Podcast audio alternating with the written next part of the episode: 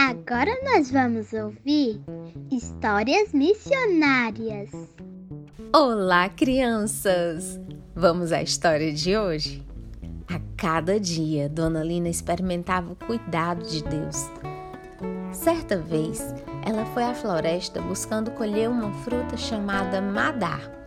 É uma fruta de casca dura, com sementes azedinhas por dentro. As pessoas gostam muito de preparar suco ou mesmo de comê-la com sal, açúcar ou pimenta. Dona Lina estava na floresta quando viu um grupo de mulheres. Uma dessas mulheres conhecia Dona Lina e a convidou para que fossem juntas.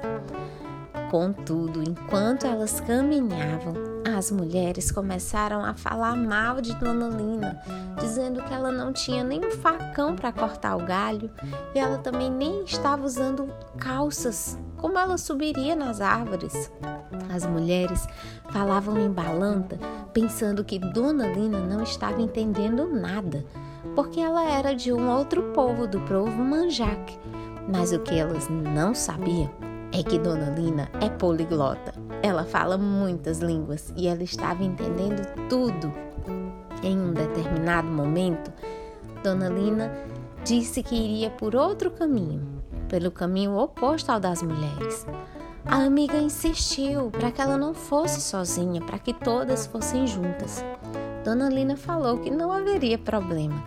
Então convidou as mulheres para que elas orassem, pedindo a bênção de Deus sobre o trabalho.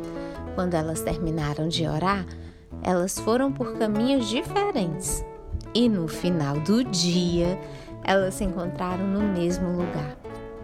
Para surpresa das mulheres, Dona Lina havia colhido muitas frutas, mais do que todas elas. Impressionadas, as mulheres perguntavam o que ela havia feito, já que ela não tinha nenhum facão para cortar os galhos. Como ela tinha conseguido? Dona Lina perguntou: Vocês se lembram da oração que fizeram? Foi o meu Deus que é bom e que me ajudou. Ele responde orações. História incrível, não é, crianças? Vamos conferir na Bíblia tudo isso que aconteceu? Em Filipenses 4,19 diz: O meu Deus suprirá todas as necessidades de vocês de acordo com as suas gloriosas riquezas em Cristo Jesus. Que Deus abençoe você e até amanhã. Um forte abraço da tia Priscila.